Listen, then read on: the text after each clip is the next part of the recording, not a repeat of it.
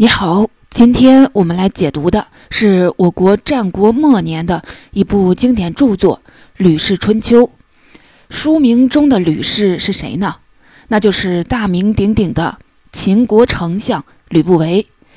虽然冠以吕氏之名，但是吕不韦其实并不是本书真正的作者。那么，真正的作者又是谁呢？战国末期，强大的秦国给周围国家带来了很大的威胁。各国都积极地网罗人才，企图抵御秦国的侵略。秦国方面当然更不能示弱了。作为丞相的吕不韦也广招天下文士，并且给予他们非常丰厚的待遇。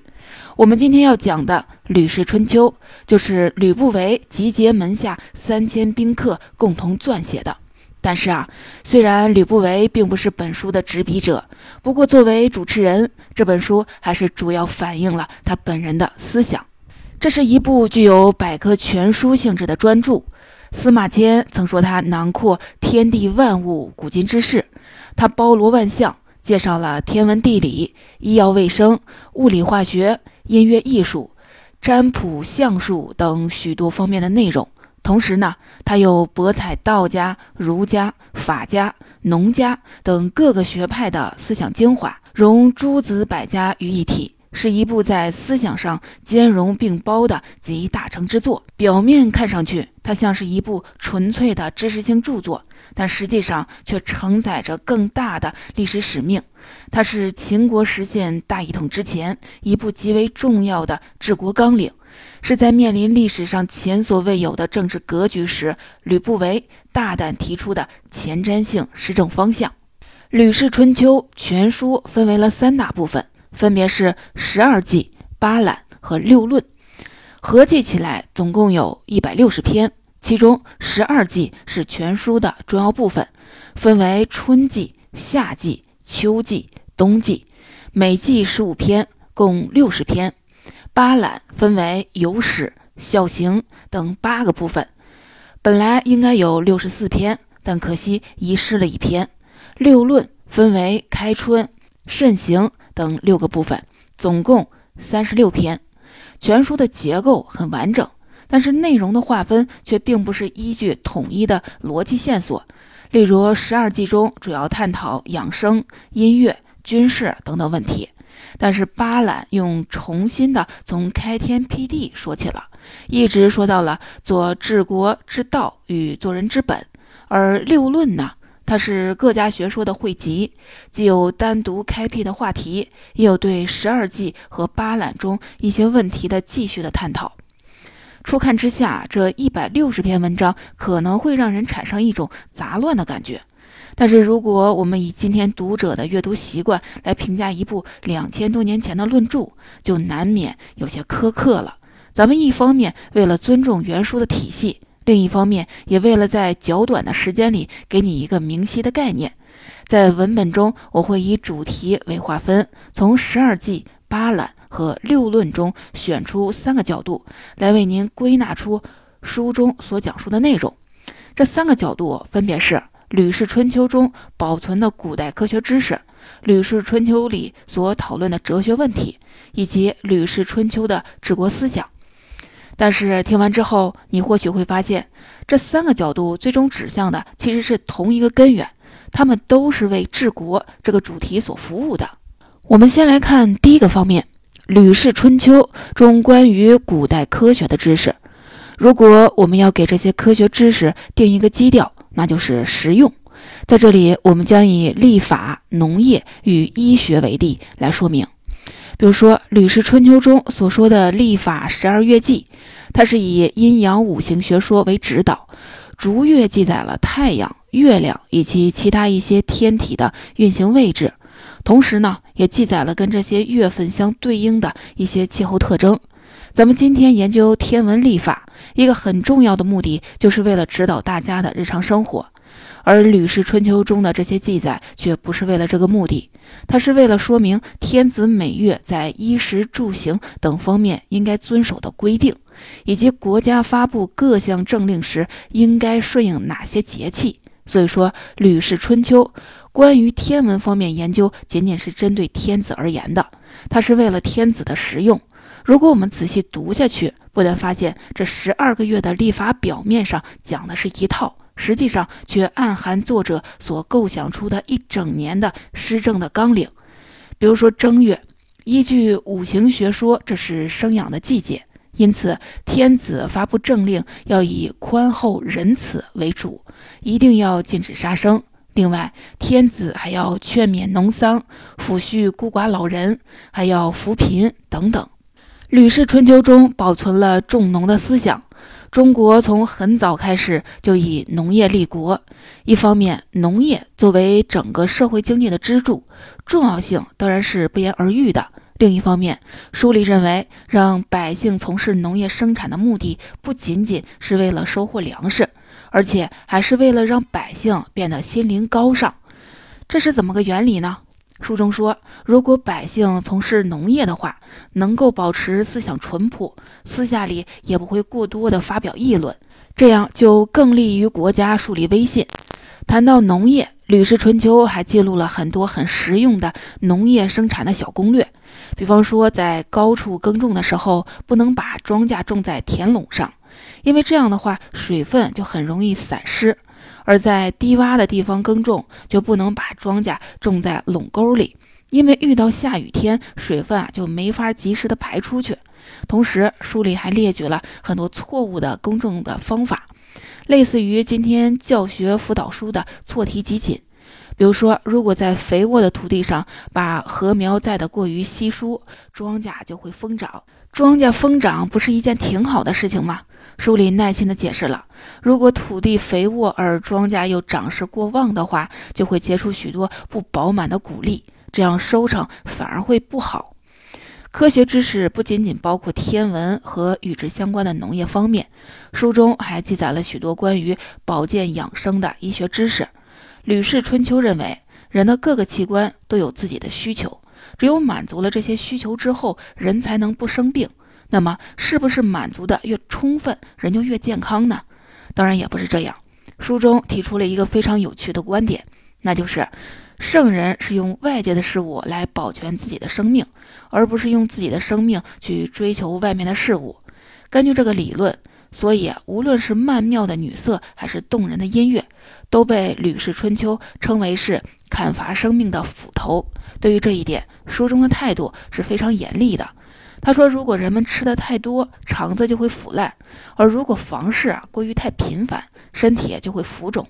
而他所倡导的养生方法，其实用四个字就可以总结，那就是适可而止。”《吕氏春秋》特别强调，对于执政者来说，人民只有安于现状，不去过分的追求自己的欲望，这样社会才能够安定。这就是治理国家的秘诀。司马迁曾经认为。吕不韦之所以召集宾客写《吕氏春秋》这本书，是为了和著名的战国四公子互相的攀比，招揽天下人才。但是实际上，我们从刚才所提到的书中的内容就可以发现，吕不韦召集宾客撰书的目的可能不仅仅如此。《吕氏春秋》是先秦典籍中唯一一部可以知道准确写作年代的书。由于历史久远。绝大多数的先秦典籍，我们现在无法得知他们确切写作年代。但是《吕氏春秋》明确记载是从公元前二三九年开始写作，并最终完成于公元前二二二一年。在中国的历史上，这绝不是一个普通的时间点，甚至可以称得上是一个历史的节骨眼儿。当时秦王政即位不久，即将面临亲政，而秦国眼看就要统一天下了。在这个时候，吕不韦为什么要召集宾客撰写这样一部著作呢？当时秦国统一天下已经成为必然，作为丞相的吕不韦必须考虑日后秦国应该如何治理天下，实行什么样的政策才能长治久安。当时的秦国基本以法家思想作为治国理论，但吕不韦却并不认同，而有他的自己的一套施政的想法与政策。怎样把自己的施政的政策进行理论化，是他的当务之急。而理论化并不等于枯燥说理，于是他就将自己的施政纲领融汇在对于国计民生有着重大意义的立法、农作、医疗等各个方面，潜移默化地向人民灌输自己的政治理念。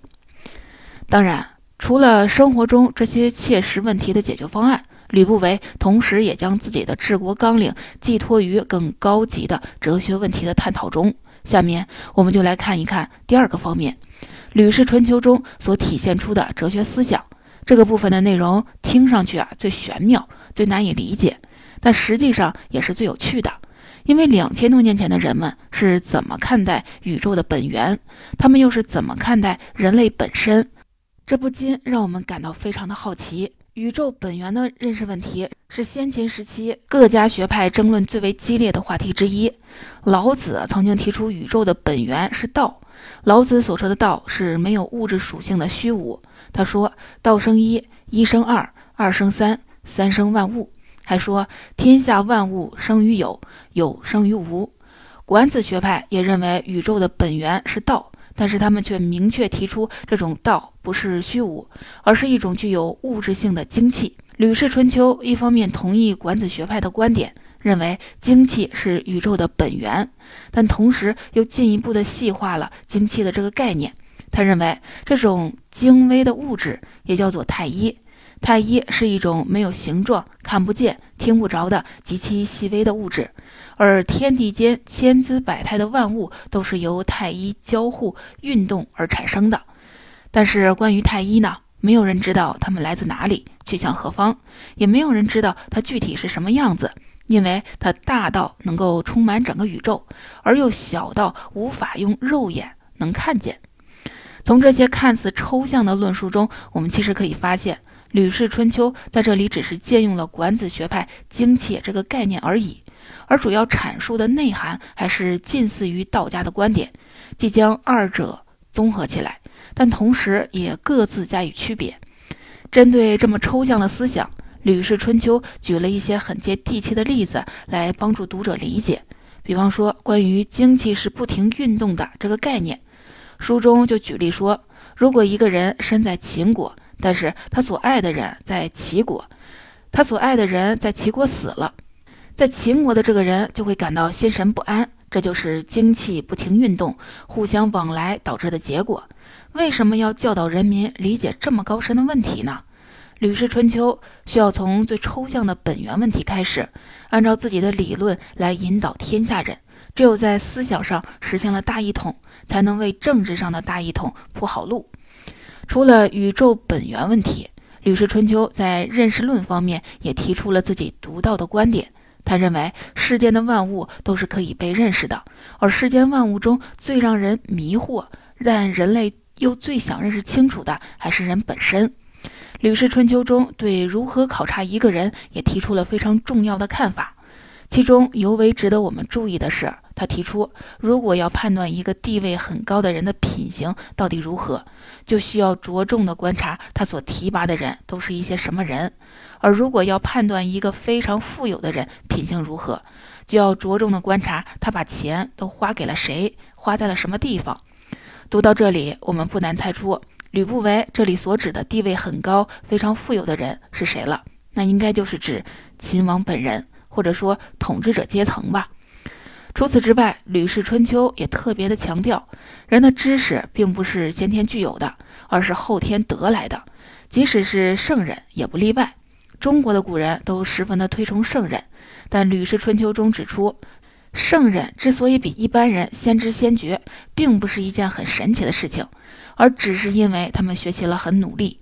很多人之所以在认识事物方面比不上圣人，是因为他们总是带有自己主观的偏见。不能够客观的看待问题。这里也有一个很接地气的例子。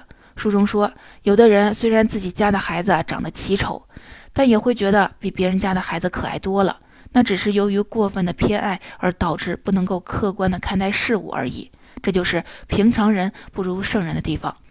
而超越平常人的愚见，摒弃固有的偏见，通过努力学习而获得圣人的思想，这也是吕不韦对于统治者的期望。无论是对宇宙本源，还是对人类本身的探索，在其他一些学派的著作中，其实早就有零散的记载。但是《吕氏春秋》却有一个非常显著的不同点：先秦的论著中，比如像墨子、庄子等人的书，都是秦以后的人把他们以及他们弟子的一些文章集合在一起编成书，墨子和庄子本人是没有出书这种打算的。但《吕氏春秋》不一样，它是吕不韦根据预先设计好的规划来进行创作的，这在当时可以称得上是首创。不仅如此，《吕氏春秋》写成之后，吕不韦还命人将它悬挂在秦国的首都咸阳各处，声称如果有谁能改动一字，即赏赐千金。但芸芸众生中，没有任何一个人能对书上的文字加以改动。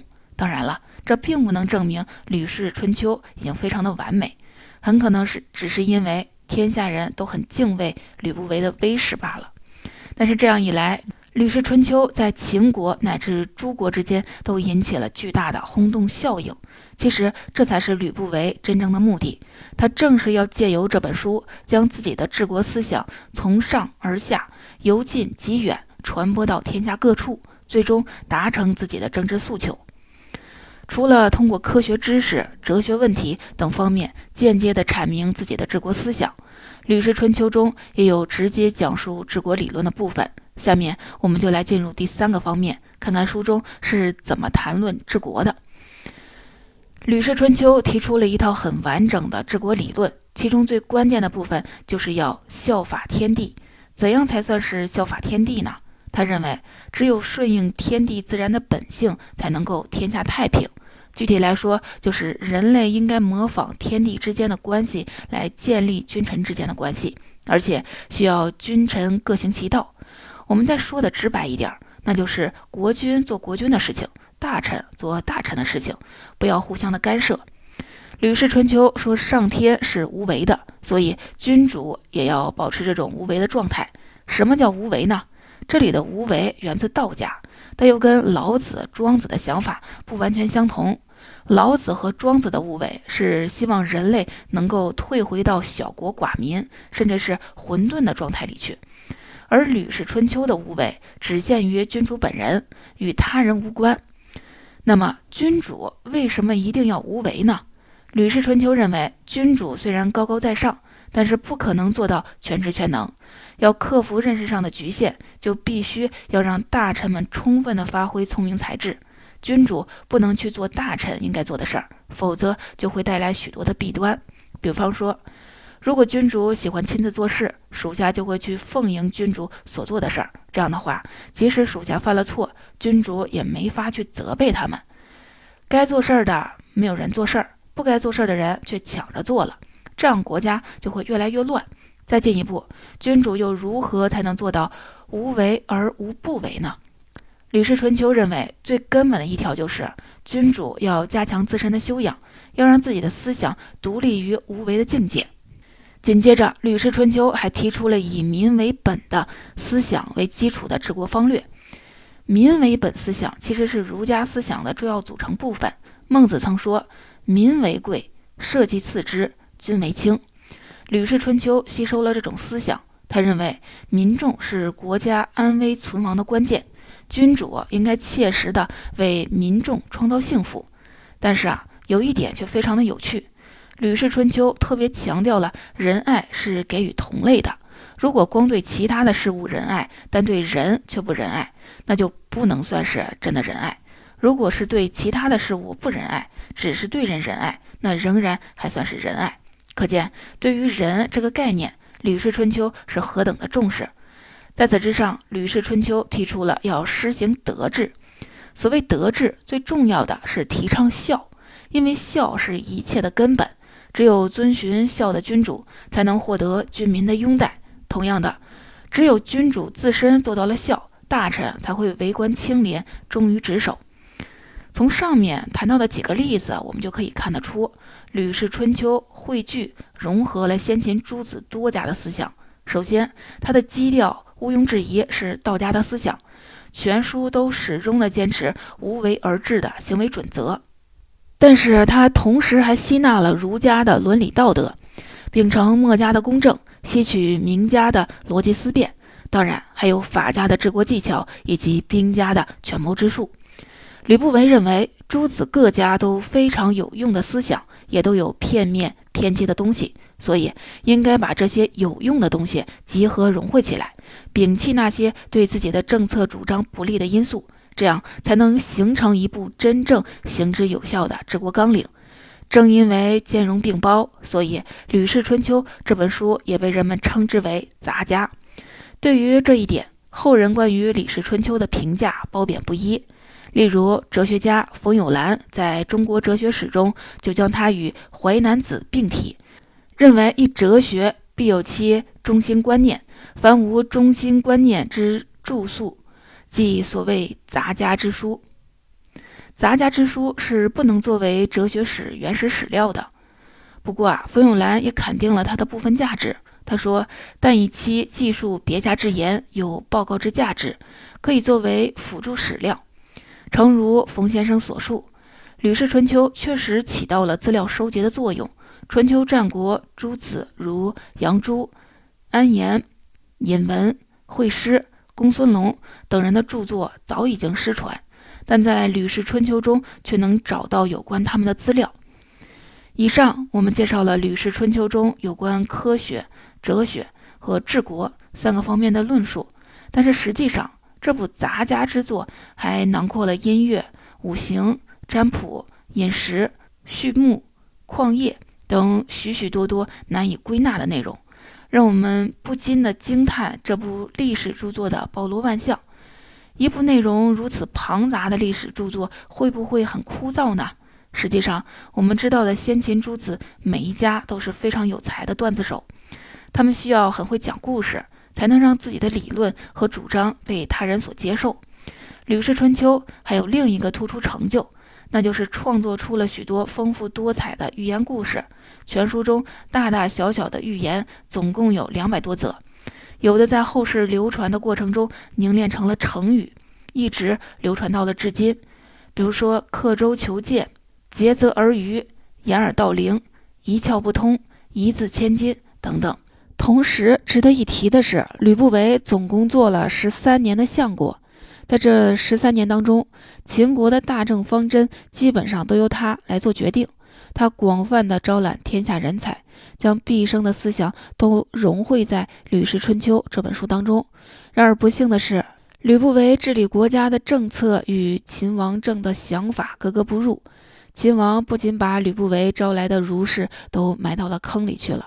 后来也找了一个借口，免去了吕不韦的丞相职务，让他回到河南的封地去。两年之后，秦王又怕他作乱，就让他迁居到蜀地。吕不韦最终在赶往蜀地的路上喝毒酒自杀了。吕不韦虽然死了，但是他的《吕氏春秋》却流传至今。他用超越时代的见识和胸怀，为我们后人创造了这份宝贵的文化遗产。总结。本期的解读就到这里，下面我们一起回顾一下本书的主要内容。《吕氏春秋》是一部百科全书式的著作，它包罗万象。我们选取了科学知识、哲学问题与治国理论这三个角度来进行介绍。